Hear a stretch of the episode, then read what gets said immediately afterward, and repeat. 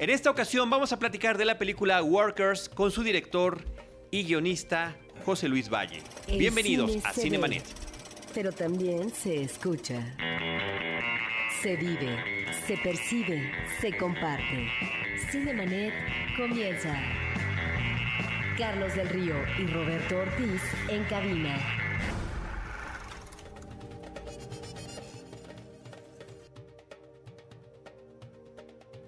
www.cinemanet.mx es nuestro portal, un espacio dedicado al mundo cinematográfico. Yo soy Carlos del Río y saludo a Roberto Ortiz. Pues con el gusto de tener a un director joven que ha tenido con esta película una gran presencia en festivales internacionales con premios, pero también en los festivales nacionales como Guadalajara y Morelia. José Luis Valle, bienvenido. Muchísimas gracias por estar con nosotros. Gracias, corrígenos si estamos equivocados. Tu película se estrenó en el Festival Internacional de Cine de Berlín, eh, obtuvo un premio en el Festival de Biarritz, eh, premio también en el Festival de Guadalajara, en el Festival de Morelia, varias nominaciones a los Arieles aquí en México. Yo personalmente como espectador, debo decirlo, lamento que tu película no se haya estrenado previo a la entrega de los Arieles. A veces uno no entiende este asunto de la distribución de las películas y sus mejores momentos, pero eh, creo que es importante que como público podamos ver las películas antes de las ceremonias para poder tener un mejor contexto. Pero bueno, este, ahí estuvo presente por supuesto la película con mucho éxito y la primera pregunta que hacemos, nosotros ya hemos visto la cinta, nos parece muy interesante y platicaremos algunos eh, aspectos sobre ella, pero la primera película queremos siempre que el director y en este caso también guionista nos digas y comentes a nuestro público eh, brevemente lo que tú creas que deban, deban saber de la película Workers, de lo que se trata. Claro. Eh, bueno, Workers es mi primera película de ficción y son dos historias eh, casi excluyentes, unidas en realidad por, por nexos, digamos, en el pasado y cosas que no se ven. Pero son historias quizá que yo quería compartir hace tiempo, eh, de cosas que han estado como cerca a, a mí o a mis, a mis parientes, digamos, ¿no? Eh, y son historias extraordinarias ocurridas a gente ordinaria, ¿no? Son historias eh, ocurridas a unos trabajadores, esta gente gris, tras bambalinas, en la periferia de la vida, en Tijuana, en el universo de las maquilas y del trabajo abnegado y monótono en Tijuana, pero son historias eh, fascinantes y de pronto tan, tan extremas, digamos, de exclusión, de, de las cosas que les pasan, que llegan y mueven a la risa y se convierte la película en una comedia negra y en una especie de fábula social. Yo te preguntaría cómo es que armas la historia ya en términos de guion para poder eh, montarla en eh, imágenes, porque llama la atención en principio estos dos personajes, en donde uno es eh, un obrero de, la fábrica y la otra es una empleada doméstica. Son personajes que finalmente están en una situación laborable que uno podría ubicar desde el punto de vista del trabajo en un trabajo que es eh, explotado y en donde la cinta, la historia, los personajes nos muestran lo que son ellos, pero también esa realidad circundante en ellos, pero también en los otros, en un nivel social, podríamos hablar de la futilidad existencial, podríamos hablar de la discriminación, podríamos hablar de la explotación laboral, eh, de los silencios eh, del ser humano ante un problema de soledad, es decir, una serie de elementos que están ahí presentes, muy bien trabajados en lo que supongo es el guion y luego lo que es la puesta en imágenes. ¿Cómo es que ya nos dijiste partes de una cuestión de historia que en algunos momentos tiene que ver con la realidad, pero la construcción de la historia misma. Sí, yo creo que, bueno, tocas un punto capital, ¿no? Y es que eh, antes incluso de la historia, creo que me planteé la estructura, ¿no?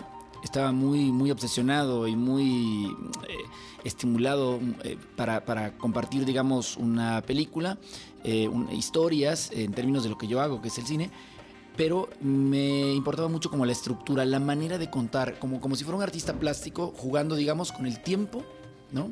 Mira, yo, yo, Pepe, yo cuento las historias así, o sea, como extendiendo el tiempo, manipulando hacia, lo- lo- hacia los lados, las estructuras eh, narrativas y demás. Y te cuento además, casi no suelo hablar de eso, pero eran cuatro historias. Era un guion enorme, colosal, ¿no? Muy meticulosamente trabajado durante años, asesorado por Vicente Leñero, pasado por filtros en, eh, la Fundación Carolina en España, en el Instituto Cervantes en Brasil, o todo el año pasado en, Estuve en la residencia de Berlín también. Y entonces, eh, pero eran cuatro historias. El tema es que era una primera película. Y entonces los productores me dijeron, oye, mano, nadie te va a hacer esto, ¿no? Una película que va a durar cuatro horas con un tempo, ritmo además, eh, pues muy personal, digamos, muy, muy dilatado. Exacto. Entonces, bueno, pues lo reduje a la mitad, que eran dos historias casi excluyentes, insisto, con una bisagra, digamos, que es una historia de amor en el pasado y además para el que lo logre entender, ¿no? Porque me interesaba borrar quizá todas las cuestiones que fueran nexos obvios o referencias obvias y trabajar mucho la sutileza, la contención, la sugerencia. Eso me importaba mucho a mí. Y yo ser independiente, independiente no por tener poco dinero o mucho, sino porque no tenía compromisos. Y entonces pude hacer lo que quise y al final pues yo quedé y quedamos muy contentos, ¿no? Pero sí, bueno, lo, lo, más importante quizá, como bien dices, era trabajar la estructura, cómo montar sutilmente estas dos historias que además no ocurren paralelas, ocurren con muchos años de diferencia, pero se ven en paralelo. Y entonces era tan importante eso como la historia misma, ¿no? Sí, y una cosa que eh, me llama la atención es que estamos ante dos personajes que podrían tener eh, para el espectador un tipo de identificación con respecto a una realidad laboral que no es ni mucho menos favorable, pero también estamos ante dos voluntades, ante dos formas de reaccionar ante situaciones que finalmente van a ser hostiles en el ámbito del trabajo, como es el empleo de la fábrica, o en el ámbito eh, doméstico, en una casa donde una mujer muy rica deja la herencia a su perro. Son dos formas también de reaccionar ante una situación que finalmente puede ser una situación límite en sus vidas, porque por un lado, un hombre que tiene eh, casi 30 años laborando donde va a pedir con toda justicia que eh, nos remite a la situación laboral de tener ya finalmente su retiro con eh, un elemento salarial favorable, como lo mismo sucede en la realidad doméstica, bueno, nos encontramos con dos realidades laborales, sí, pero también con dos posiciones diferentes de abordar situaciones personales, límites y de, gran dificultad. Claro, desde la pregunta anterior se me basó, y, bueno, lo uno con esta. Como bien dices, podemos hablar de, en la película podemos dialogar idealmente de temas laborales, de temas migratorios, de la soledad, de la vejez, de la falta de oportunidades, de la alfabetización, de la solidaridad entre generaciones, donde un chico de la secundaria le enseña a leer a un hombre, digamos, de 50, 60 años, ¿no? De manera espontánea además y en la calle se establece esta relación. Entonces yo quería hablar de todo esto, pero sin que ningún elemento pesara más en la balanza. Espero haberlo logrado, pero quería como que fuera una película que pese a que el nombre es univo, que dice Workers, bueno, no es solo sobre el tema laboral, es sobre muchas cosas, como dices tú, del misterio de la condición humana, de la soledad, de los silencios. Y yo incluso tenía una acotación escrita al inicio del guion que decía, para todo el equipo de trabajo y para los actores decía, esta película trata de tiempos y eventos que ocurren al interior de los seres humanos. Y empezaba el guion. O sea, me importaba mucho que no todo es, digamos, acción explícita, sino también hay mucho de silencios, de miradas, de gestos, porque creo firmemente que hay tiempos y eventos que pasan al interior de los seres humanos y que necesitan ser expuestos y abordados también, pues, desde el punto de vista del arte, ¿no? Desde la trinchera del cine en este caso. Pero pues como bien dices, trata de todos estos temas con sutileza, nunca de manera discursiva, nunca de manera explícita, sino eh, más como pinceladas, más como sugerencia. Yo creo que apela como a un juego intelectual con un espectador eh, atento, donde yo pongo en la primera mitad de la película las piezas sobre la mesa y en la segunda mitad, si fuiste un espectador atento, todas se encajan, ¿no? Y están llenos de detalles, llenos de, de sugerencias que funcionan para ciertos públicos y para otros públicos no. Y a mí eso me, parece, me ha parecido, digamos, de la gran aventura de acompañar a la película en festivales y es que en Corea tiene una lectura, que en Alemania otra, que en Brasil otra, ¿no? Pero ha sido muy enriquecedor porque ves, mire, es un mito esto del público. Son muchos públicos, ¿no? Que entienden las películas, inciden, digamos, de acuerdo a su cultura, a su idiosincrasia, a su sensibilidad, ¿no? Y por ahí entonces ya podemos empezar con este ejercicio de diálogo a través de una película, ¿no? Pero como bien dices, para eh, ahora contesto esta última pregunta, son, me parece importante aclarar y también para, para, la, para la gente que nos escucha, como casi una invitación a la película también, por este lado, y es que no es una película de buenos y malos. Yo creo que esta idea del mundo dividido en buenos y malos es una, una trivialización y un maniqueísmo, pues de un cine de industria, facilón, hollywoodense, ¿no? Pero nosotros somos todos más que eso, ¿no? Y entonces, el ser más bondadoso y abnegado, ¿no? e incluso pusilánime, puede ser orillado por las circunstancias a hacer cosas monstruosas. Porque en este caso, nuestros dos personajes no son ni buenos ni malos. Hacen cosas realmente maquiavélicas, ¿no? Que mueven a risa de tan absurdas que son, ¿no? Pero no son buenos ni malos. O incluso este gerente que no jubila a este hombre luego de 30 años, yo no sé si es malo. Él está cumpliendo con su trabajo y seguramente esa noche en su casa piensa, qué bueno soy, le di chance de seguir trabajando en la empresa, ¿no? ¿Me entiendes? Y también abordar un poco, eh, finalmente menciono algo que es importante para mí, yo soy nacido en El Salvador y entonces me importaba hablar del tema migratorio como uno más de, las de las capas de, de diálogo de la película, pero siempre se habla de mexicanos en Estados Unidos. Yo quería referirme a los centroamericanos en México, que también son atropellados, ¿no? E insisto, sin caer en el discurso, simplemente es parte orgánica de la trama. Sí, en alguna otra conversación nos, nos platicabas, eh, José Luis, que originalmente, y justamente de ahí viene el título en inglés de la película Workers, Trabajadores, habías concebido las historias del otro lado de la frontera. Eh, entre México y Estados Unidos, allá en Estados Unidos, y que cuando llegas a Tijuana y descubres esta, vamos a llamarle riqueza cultural, esta diversidad, esta injusticia también, eh, es que te decides por ubicarla en nuestro país. Sí, yo creo que cuando haces un cine, digamos, fuera de las fórmulas e incluso de las maneras de producción industriales, es algo más personal. Es un cine personal y entonces está expuesto justo a las vicisitudes pues, de la vida del, creador, ¿no? Y entonces yo, en el camino, en el largo proceso de financiamiento, me topé con Tijuana y me enamoré de Tijuana, ¿no? Entonces, la película pasó a ser, eh, digamos, en mi cabeza, era algo que tenía que contarse en el universo de las maquilas de Tijuana, ¿no? Las zonas de maquiladoras, con el muro como, como símbolo como presencia eh, cruel que separa culturas, eh, parejas, familias, etcétera, países, pero también como un símbolo, porque es una película mucho de fronteras, ¿no? De gente que está encerrada por fronteras sociales, económicas, culturales, educativas, eh, emocionales, etcétera, ¿no? Y entonces dije, aquí es donde tiene que ocurrir. Y la película, de hecho, empieza con una toma de este muro que separa México y Estados Unidos y se mete al mar es una locura. Yo lo vi y dije, pero ¿esto qué es? ¿No? Porque es un símbolo, bueno, es una realidad horrible, pero también pero es una gran obra de arte. Es espectacular, es increíble. Pero entonces, eh, sí, en realidad fue concebida para hacerse en Estados Unidos porque la historia real original de él, del lado de Rafael del Hombre, pasó en Estados Unidos. Pero al conocer Tijuana, creo que los proyectos, insisto, si van por una ruta personal, se alimentan de lo que van encontrando en el camino, ¿no? Y aquí es los cuadrantes quizá de yo, Pepe, más Tijuana, pues se alimentó y ahí tenía que pasar la película. Uno como espectador comienza a ver la película y ubicamos la historia y los personajes en una filiación realista. Eh, que le queda a la perfección la narración minimalista que tú eliges. Y entonces después uno va, como tú mencionas, en estas capas que finalmente se vuelven sorpresivas, que en esa realidad, que puede ser abrupta, que puede ser curiosa, que puede ser devastadora, encontramos el humor, pero también esta situación extrema del, abs de, de, del, absurdo, que me parece que sería interesante que lo platicaras, porque no siempre vemos, eh, sobre todo en la comedia mexicana, el absurdo, este humor que a veces puede ser un humor negro, que si es bien trabajado finalmente funciona.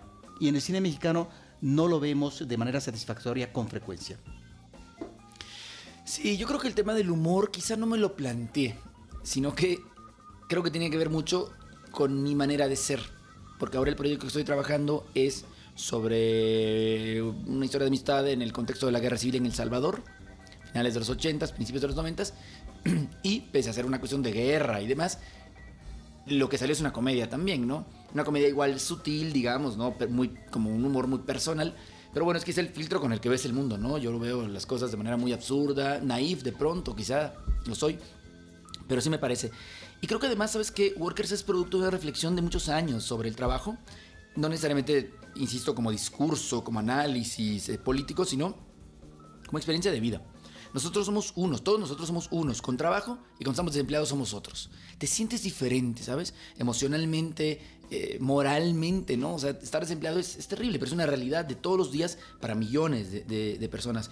Entonces, digamos que mi, mi, mis conclusiones de este análisis, esta reflexión panorámica sobre el trabajo y los abusos laborales en México eran tan desoladores que decidí que en el proceso, en el camino de la película, cambiara, digamos, y en vez de ser algo tremendista o muy dramático, cambió de pronto hacia una película llena de esperanza, muy llena de luz, creo yo, y que movió, las situaciones eran tan fuertes, tan radicales de exclusión y de absurdo, que mueven a la risa. Y entonces se va convirtiendo en el camino en una especie de comedia sofisticada, creo yo. Espero, pues, ¿no? Porque también el humor, también el humor estaba bajo la divisa de la sutileza. Eso quería yo. Pero bueno, así es como... como salió Pero se dio, se dio a la hora de realizar la película, lo cual me parece muy interesante porque le viene muy bien. O sea, es uno viendo la película y uno puede de repente sentir que el corazoncito se te apachurra con la situación que está pasando y de repente justamente cuando empezamos a llegar al absurdo, eh, sin darte cuenta como, como espectador ya estás sonriendo. ¿Me explico? Sí, no, claro, bueno, esa era, era la intención y yo creo que ha funcionado muy bien porque, eh, insisto, existe como el prejuicio, además de que si abordas esos temas, o sea, imagínate, cine de autor más temas sociales es igual a aburrido, tremendista, terrible, una losa sobre tu espalda, ¿no? Y no tiene por qué ser así. Entonces quizá la influencia de otras cinematografías, ¿no? En mí como espectador, como cinéfilo, pues ha operado allí, ¿no? Porque tienes tu razón, quizá incluso Poniatowska acusaba, no acusaba, pero bueno, tomaba nota hace tiempo en unos ensayos de que la literatura mexicana adolece de una gran solemnidad. Esa era la palabra que usaba. Y hacía la excepción de Ibargüengoitia. Pensándolo bien, decía yo, sí, hay algo raro allí, ¿no? Eh, de pronto pienso en Enrique Serna ahora, pero el tema es que ha habido una gran solemnidad, ¿no? Entonces, cultura es como sinónimo de solemnidad y de gravedad, de temas muy elevados y abordados de una manera muy elevada o muy profunda, no lo sé. Y yo creo que incluso pasado a través del filtro del humor, no dejan de ser trascendentes los temas, sino al contrario, quizás hasta se potencia. Mencionas la solemnidad. En el caso del cine que el público ve mayoritariamente, es el cine de la diversión. Es el cine como producto de una industria que tiene que obtener ganancias y en donde encontramos en la vida de los personajes, de las diferentes historias ubicadas también en géneros diversos, situaciones, si no extraordinarias, situaciones que sean atractivas, que tienen que ver con momentos relevantes eh, de la cotidianidad o de situaciones excepcionales que viven los personajes en esa aventura que finalmente encontramos en una ficción cinematográfica. Pero aquí, y me gustaría que hablara sobre esto, cómo concibes, cómo trabajas, cómo aterrizas, estas como mini historias de la cotidianidad, en donde de repente vemos una larga caminata por parte del personaje masculino, donde vemos su estancia en un parque y su vínculo, que eso es una de las cuestiones alentadoras en términos de la correspondencia generacional entre un hombre maduro, mayor, con un adolescente escolar, eh, la escena del tatuaje y de la posibilidad de relación sexual con una mujer. Es decir, estamos ante momentos de la cotidianidad que no tienen que ver eh, con lo que el cine como divertimento, que es válido, nos remite como realidad en las ficciones genéricas. Y en ese sentido estamos obviamente ante otra construcción de la cotidianidad. Sí, críticos norteamericanos, estaba leyendo un libro hace un tiempo, acusaban un poco a Spielberg y a George Lucas de que en su momento, digamos en el origen de sus, de sus producciones, los acusaba de haber infantilizado al público norteamericano y por ende al público del mundo entero. y me, fue casi una revelación y dije, claro, o sea, el cine iba por un rumbo y de pronto se le ha convertido en un mero divertimento, como dices tú, ¿no? Y entonces yo conozco gente, lo he reflexionado mucho últimamente, que le gusta la buena literatura, el buen vino, la buena gastronomía, el buen teatro, la buena música y el mal cine. Y digo yo, qué terrible, ¿no? Qué extraño, porque entonces, no, espérate, es que todo lo demás es arte, el cine es para entretenerse, ¿no? El cine es para relajarse y para comer palomitas. Ese cine, como dices tú, es muy válido y está muy bien.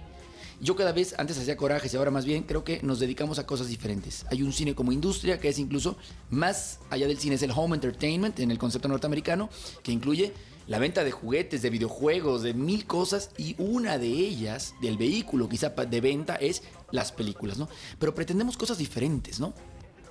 Y bueno, en una segunda parte de la respuesta, como bien dices, es una tendencia a la espectacularización. Gente espectacularmente bella, joven y exitosa hace cosas increíbles y las hace de manera espectacular, ¿no? La película que se te ocurra, yo fui a ver Pompeya en 3D y bueno, salí mareado. Había 550 mil explosiones todo el tiempo, rocas ígneas, rocas con fuego cayendo hacia ti y un audio que bueno, sales eh, destrozado. Entonces, eso es, es otra cosa, ¿no? Es casi un espectáculo que podría ser cine o no. ¿me entiendes? Y a mí me interesaba, eh, pienso incluso en este momento como espectador, me interesa un cine que hable de la condición humana, ¿no? Que hable del misterio del ser humano y que está al lado, es como asomarse a las vidas de otros que piensas que son triviales, pero que traen un mundo allá adentro, ¿no? Y que son interesantísimas de contar. Y entonces se hizo también con ese tempo, porque eso es lo que se quería contar, ¿no? Y en ese lugar, y con gente de esa edad, etcétera, ¿no? Pero yo creo que es, es muy. Para mí es casi una curiosidad normal. O sea, ves a alguien y no sabes lo que trae, digamos, dentro del pecho, ¿no? Puede traer una pena de amor o puede traer una estafa entre manos y no lo sabes. Nos quedamos en la superficie, ¿no? Pero sabes que también pienso mucho que es casi por reacción a este tipo de cine que acabo de mencionar. Si el cine industrial se dedica a mostrarnos historias espectaculares de gente joven, bella y exitosa, yo dije, ¿y qué pasa si hablamos del otro, no? Justo del otro lado, que para mí es interesante, ¿no? Y me, encantaría seguir como en la misma línea. Y con otro ritmo, por supuesto. Ahí está este ritmo contemplativo, pausado, el, el ser minucioso en los detalles y en los tiempos de los personajes. Y en ese sentido también mencionar, este, y que lo has, lo has estado haciendo a lo largo de esta charla, ¿no? La cantidad de detalles que tenemos de historias pequeñas. Esto que mencionaba Roberto, el encuentro del niño con el señor en el parque, eh, la mirada reprobatoria, pero tú tampoco, ahí dice que tú no debes hacer esto, eh, o cuando transcurre un tiempo y vemos un locker y encontramos los pequeños lapicitos ahí en el fondo, ¿no? Todo lo que ha significado y los cuadernitos apilados, eh, la forma en la que el Señor se comporta en la tienda donde venden los focos, a mí me parece que es entrañable porque al final de cuentas, a pesar de estar calladito haciendo su trabajo, él era fiel, absolutamente fiel a la empresa, ¿no? ¿Y cómo reacciona después? Sí, sí, te digo, si la divisa principal para mí era eh, la sutileza, ¿no? Y la sugerencia, nada más, el matiz, digamos, soy yo como un fanático del matiz. Eh, también en la vida, o sea, no me gusta la obviedad, me, no sé, me choca un poco. Y entonces digo, pues si voy a hacer una película y, puedo hacerla, digamos, de manera independiente, sin compromisos con nadie, pues la, quise hacer como, como yo quería, como a mí me nace contar una historia.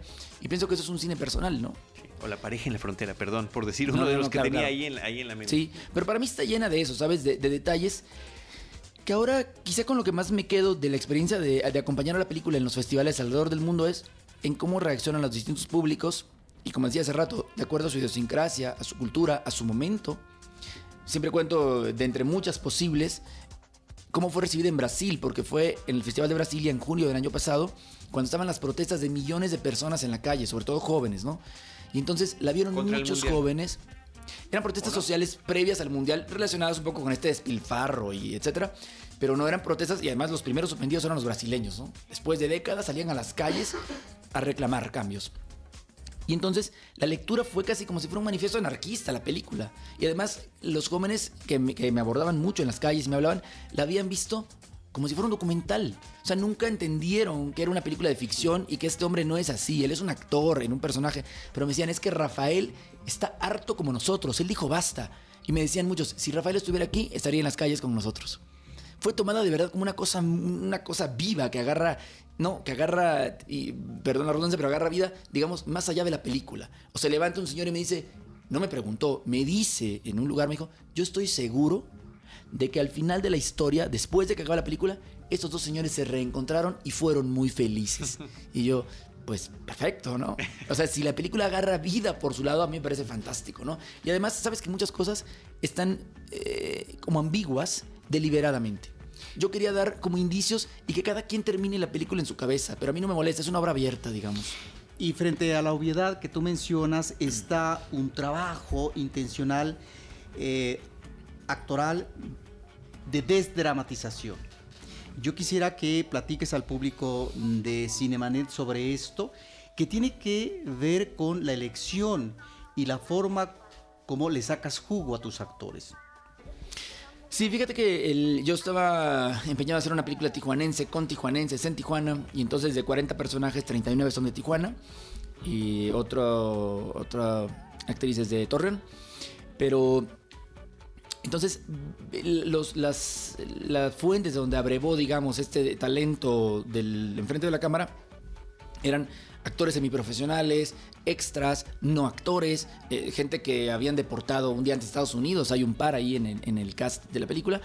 Pero entonces el trabajo fue todo un laboratorio, porque eh, debo mencionar también que estaban interesados actores muy importantes de México en los papeles principales y mi decisión fue no, quiero trabajar con gente con caras no conocidas, digamos, ¿no? Era como la apuesta, me parecía que, era muy congruente con, la película y con la apuesta general. Y entonces fue como un laboratorio para nosotros, ¿no? De, trabajo, de, actoral y después ya de equilibrar el tono y de ponernos en un mismo tono todos. Pero era, como bien dices, era un trabajo de desdramatizar. Se me ocurre que hay una secuencia donde una persona confiesa que fue violada en la infancia, ¿no? Pero la manera de hacerlo es sin usar siquiera la palabra violación, ¿no? Sino que son solo sugerencias, matices. En la película hay venganzas, boicots, eh, una muerte ahí de una persona, pero todo eso no se ve. Entonces es una película donde lo más importante no se ve, solo se sugiere, ¿no? Eso en términos de estructura, de narrativa, pero también de lo actoral, ¿no? Era como quitar capas y yo pensaba, lo hablamos mucho con, la gente del equipo, ¿cómo sería abordada esta escena donde una chica cuenta que fue violada en la infancia, ¿no? Sería una cosa melodramática terrible y además tremendista, ¿me entiendes? Llanto, una voz desgarrada, una cosa así. Y quizá por mis influencias de, de, del cine que me gusta, digo, es que me gustaría otra cosa. Pienso que es igual de fuerte, digamos, un silencio, una mirada, un gesto, ¿no? Pero estás contando lo mismo. Entonces, una, como bien dices, es una elección, es una manera de contar. Pero yo quería esto, como desdramatizar y llegar como a la esencia de las cosas, quizá, ¿no? O al absurdo de pronto. ¿Cuál es tu expectativa ahora con el público mexicano en hablando ya de una cartelera comercial? ¿Con cuántas películas va a salir la película? ¿En, en qué ciudades? ¿Cuántas copias? Eh, ¿Cuántas copias? ¿Cuántas? Eh, ¿Qué dije? Ahora son pantallas, ¿verdad? Ahora son pantallas además. Ups, eh, fíjate que eh, a la película ha ido muy bien fuera de México, ¿no? Estuvo en cartelera meses en Europa. Eh, ya, ya comercialmente. Sí, ya salió hasta el DVD en varios países. Eh, se hicieron ventas mundiales desde el estreno en la Berlinale, estuvo en los festivales más importantes, San Sebastián, Busan, Mar del Plata, qué sé yo, en decenas de países también. Eh, y en México nunca hubo interés de los distribuidores, incluso después de los premios que mencionábamos, ¿no? Que fue mejor película iberoamericana en Huelva, mejor película latinoamericana en Biarritz, no interesó. Eh, y entonces en realidad estamos saliendo en un circuito de verdad muy acotado, muy pequeño y solo en el DF. Estamos saliendo con ocho copias. Eh, y bueno, la verdad es que es, una cuestión ideal. Te diría, a mí me gustaría que llegara un público más amplio, no por la, el deber ser de es que hacemos cine para que nos vean. No, es que por la naturaleza de la película y por cómo yo la veo y además por cómo he visto que ha funcionado en otros, en otros países con público general, ¿no? No es una película hermética, inaccesible, un ensayo, ¿no? Un ejercicio de estilo, ni mucho menos pienso que podría funcionar. A ver, no romper la taquilla, pero sí, caray, un poquito más, ¿no? Pero entonces, bueno, eso es lo que hay. Estamos saliendo de una manera, diría yo, casi simbólica, casi porque se tienen que estrenar las cosas, ¿no? Eh, es una pena, pero bueno, pues así, así toca, ¿no? Más su presencia en Cineteca Nacional. Es una, esta es una de las nueve copias. Uh -huh. Lo importante es que va a salir, y ya que estás en esta película que finalmente ha sido muy bien acogida en el extranjero, no solamente en el ámbito de la exhibición comercial, sino de la recepción en los festivales internacionales, te quisiera preguntar rápidamente que nos platicaras en este proceso que has llevado como cineasta, en donde finalmente has cuajado más de una película, y esto en poco tiempo, que es muy difícil a veces en el caso de los cineastas egresados de una escuela de cine, en tu caso es del CUEC, porque buena parte de estos uh, jóvenes que estudian en escuelas de cines, pues nada más uh, llegan a su ópera prima. Eh, puede ser un problema en eh, buena parte de los directores de cómo van encauzando sus proyectos y demás.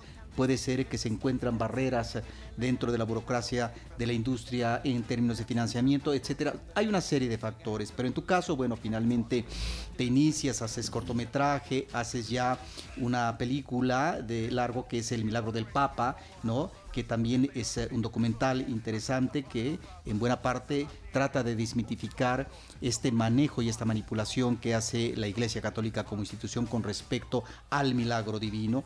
Y luego te vas a Europa, incursionas en uh, eh, Alemania y cuajas uh, este proyecto de Workers eh, en una realidad que puede ser no tan uh, afortunada en el sentido de que inmediatamente ipso facto eres elegido, pero que logras cuajar tu proyecto y tener no solamente el respaldo en términos de financiamiento, sino también, como tú dices, de una serie de asesorías en diferentes partes o por diferentes expertos en el manejo del guion para que finalmente este guion esté concebido como tú finalmente eh, lo quieres y la película se realice.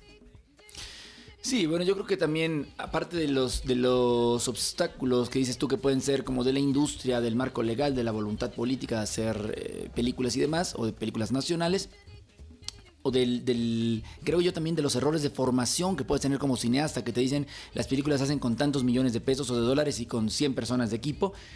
Eh, para mí de lo más interesante eh, ha sido como el cambio de registro. Como bien dices, empecé con un documental que casi es una comedia documental, aunque yo no lo pretendí de pronto, pues la verdad es que era muy divertido. Eh, después, pues hago Workers y casi de inmediato, como dos meses después, estrené otra película que se llama Las Búsquedas con Gustavo Sánchez Barra, Arcelia Ramírez, Gabino Rodríguez, que era, fíjate, justamente el cambio, ¿no? Es una película sin presupuesto, la hicimos con 1.500 dólares, cinco amigos en siete días, con luz día, con equipos prestados y además muy austeros, ¿no? Eh, y no cobró nadie, pero además sin guion. Fíjate, así como dije que en Workers yo fui muy meticuloso con el guion, y era un guion enorme de cuatro historias, que al final me quedé solo con dos. Aquí era una base de trabajo de siete páginas nada más, y era pensado desde la producción para, para trabajar sin dinero y además para la improvisación, ¿no? Entonces era como mm, no tenerle miedo al cambio de registro como persona, ¿no? Como, como, como creador, como individuo. Porque a estos obstáculos que tú mencionas, y que yo coincido, creo que también está el obstáculo de uno mismo, ¿no? De ver, de, ver esta, este trabajo como una especie de tabú, como algo imposible, eh, millonario, complicado, y que no necesariamente lo es por las llamadas nuevas tecnologías. La verdad es que puedes hacer equipos mínimos o quizá asumir, yo las búsquedas lo asumí como una ficción con espíritu documental y entonces hacerlo con flexibilidad, con capacidad de adaptación, con lo que la realidad te ofrece, ¿no? Con lo que se nos fuera ocurriendo. Y le ha ido muy bien también, ¿no? Ganó otros dos festivales en México el año pasado. Eh, tuvo su estreno en la Seminci de Valladolid, que es un, festival de cine de autor muy prestigioso. Y bueno, sigue ahora en el circuito internacional de festivales. Eh, pero ese cambio era importante, porque imagínate, después de hacer Workers y de lo bien que le fue en el extranjero, podría haberme sentido como, como un poco atado para hacer lo que sigue, ¿no? Y sin embargo, pues hicimos esta otra cosa que es totalmente diferente. Y ahora justamente estoy trabajando en dos proyectos nuevos. Uno muy grande, muy caro, muy ambicioso. Y el otro es otra vez una película como muy, no sé si llamarla experimental, pero muy abocado hacia lo sensorial y hacia la búsqueda, digamos, de posibilidades expresivas que sean meramente cinematográficas. En el caso de este trabajo sobre El Salvador, eh, ¿en qué tan avanzado va este proyecto? Estamos en etapa de financiamiento, lo que pasa que es un, justo por el tema de la guerra y quizá de época, pues es caro, ¿no? Es, complicado y quisiéramos buscar como las mejores condiciones para trabajar, ¿no? Quizá eh, dónde pones el dinero es importante y quisiéramos comprar tiempo para hacerlo con calma, ¿no? No con prisas, no con presiones, sino justamente y exactamente como queremos trabajar, como yo creo que se necesita trabajar ese, ese proyecto, porque si te diría la mayor singularidad, la historia es absolutamente enloquecida, es muy bizarra también, muy rara. Es un hecho real, pero ¿La puedes contar? ¿Puedes decir brevemente qué es o no? Eh, es un secuestro que ocurrió en el, en el contexto de la guerra del Salvador, pero un secuestro errático. O sea, eran unos guerrilleros salvadoreños que secuestraron a un árabe rico por dinero. Hasta que lo tuvieron, supieron que era el hijo del hombre más rico del mundo en ese momento. Entonces, en vez de un millón de dólares, pidieron 300. La negociación se complica y se da lugar a todo este choque cultural. Y trata un poco la película de cómo te conviertes en el otro, cómo el descubrir al otro como ser humano se borran las barreras ideológicas y lo que hay es gente. Que la vida la puso de un lado o de otro, de las, de las ideologías y de las guerras, ¿no? Pero bueno, es una, es una historia de amistad en un contexto de guerra, más que una película de guerra. Y me gustaría a mí quizá las dos cosas más importantes de esta película, las que yo quiero abordar, porque vi mil películas de guerra, soy un fan del género, pero es, me gustaría contar la guerra como no ha sido contada y además como yo la vi. Cuando, eh, cuando fue la guerra en El Salvador, mayormente yo era un niño y entonces quisiera recuperar. De hecho, cuando escribí el guion lo escribí como adulto ya con mis ideas políticas, etcétera, ¿no? Y después, en todos estos años de trabajo, el cambio es que quiere ser abordada con una mirada de niño, no una mirada de que la guerra era simplemente un gran absurdo, un absurdo radical, ¿no? Eso por un lado. Y por otro, además, quizá hablar de la guerra como no se le ha visto como otra vez, como una película de, tiempos y eventos al interior de la gente. No ver balazos, tiros y bombardeos, sino una reflexión sobre la violencia y sobre la guerra en términos cinematográficos. ¿Para filmarse dónde? Pues mira, yo idealmente lo hubiera querido filmar en El Salvador, pero está imposible. Entonces eh, vamos a filmarla en, México. Es una película mexicana en realidad. Muy bien. Eh, ¿Alguna red social, alguna eh, página donde te podamos, eh, pueda el público estar al pendiente de tus proyectos, de la propia película y demás? No. Soy un auténtico ermitaño, un cavernícola. No, la verdad que, pues no, no, yo creo que hablando de los errores de formación de los, de los cineastas que decíamos, yo por lo menos eh, creo que hemos eh, estamos poco al tanto de las grandes posibilidades del transmedia y de, y de la ¿no? de la comunicación en redes, pero entonces debería tener todo eso y no lo tengo. Muy Me da mucha pena, pero bueno. Muy bien. Si en algún momento lo tienes, nosotros simplemente lo, lo actualizamos con Perfecto. un clic. José Luis, muchísimas gracias. Al contrario, mucha gracias, suerte eh, con el estreno de la película y bueno, pues queda este testimonio de tu trabajo para todos los cinéfilos que nos acompañan. Eh, nosotros queremos agradecer a nuestro público, como siempre, que está al pendiente de nuestros programas, Roberto Ortiz y un servidor Carlos del Río en los micrófonos, Paulina Villavicencio, nuestra productora.